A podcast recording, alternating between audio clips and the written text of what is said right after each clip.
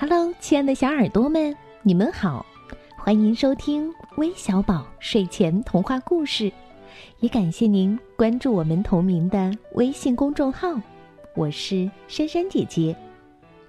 今天我想和你们分享的故事题目叫《不会写字的狮子》，一块儿来听听吧。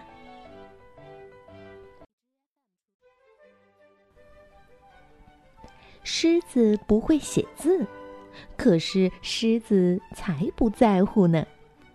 它会大声吼叫，能露出又尖又利的牙齿，有这些能力就足够了。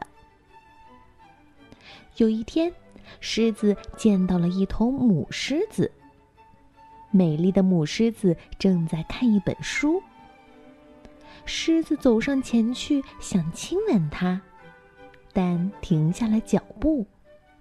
他想：“嗯，看书的母狮子是淑女，对待淑女，我们应该先写信给她，才能亲吻她。”这是一名传教士说的，而传教士呢，已经被狮子吞到肚子里了。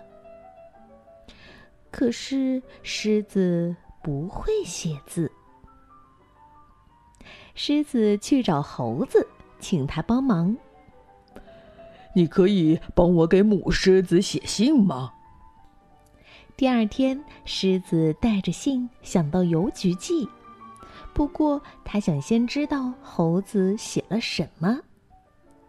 狮子回来要猴子念给他听。猴子念道：“嘿，可爱的女孩，你愿意跟我一起爬到树上去吗？”我有香蕉，好吃的不得了。狮子敬上。不对，不对，不对！狮子大吼：“我才不会这么写呢！”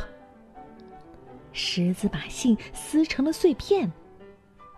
他来到河边，要河马帮他写信。第二天，狮子带着信想到邮局寄。不过，他想先知道河马写了什么。狮子回来要河马念给他听。河马念道：“可爱的女孩，你愿意跟我在河里游泳，寻找海藻吗？海藻好吃的不得了哦！”狮子敬上。不对，不对，不对！狮子大吼。我才不会这么写呢。同一天晚上，轮到屎壳郎替狮子写信。屎壳郎写的尽心尽力，还在信纸上洒了香水。第二天，狮子想去邮局寄信，半路上遇到了长颈鹿。哦，什么东西这么臭啊？长颈鹿问。我的信，狮子说：“上面撒了屎壳郎的香水。”哦，长颈鹿说：“呃，信可以让我看看吗？”说着，长颈鹿就念了起来：“可爱的女孩，你愿意和我一起爬到土堆上吗？我有粪便，好吃的不得了。狮子敬上。”嗯，不对，不对，不对！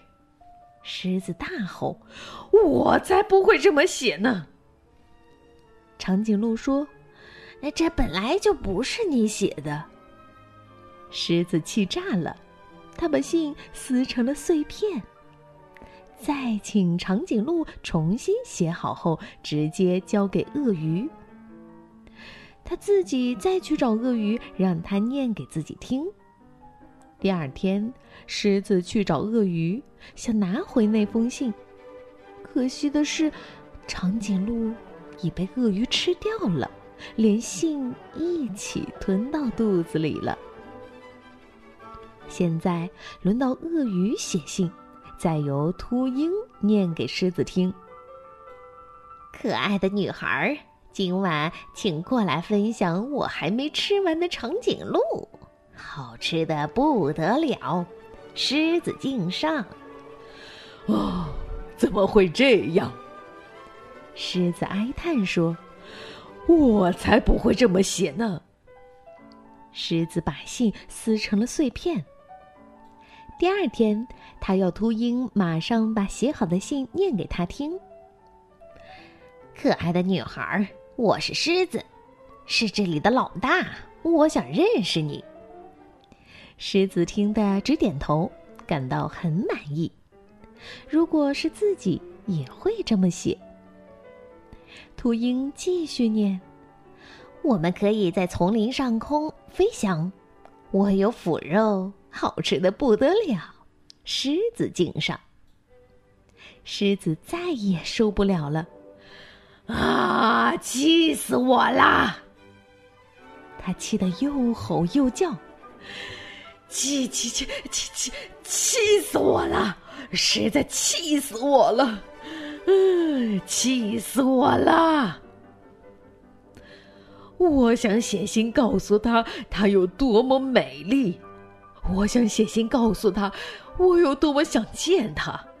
我只想和他在一起，懒洋洋的躺在树底下，欣赏夜晚的星空。真有那么难吗？狮子大吼大叫，把所有这些他想写出来的一件又一件事大声喊出来。可是狮子不会写字，所以他又吼了好一阵。你为什么不自己写呢？狮子转过身，谁在问我？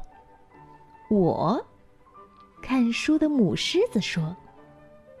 狮子露出又尖又利的牙齿，难为情地说：“我我没写，因为我不会写字。”母狮子笑了笑，它用鼻子轻轻碰了碰狮子，然后将它带走了。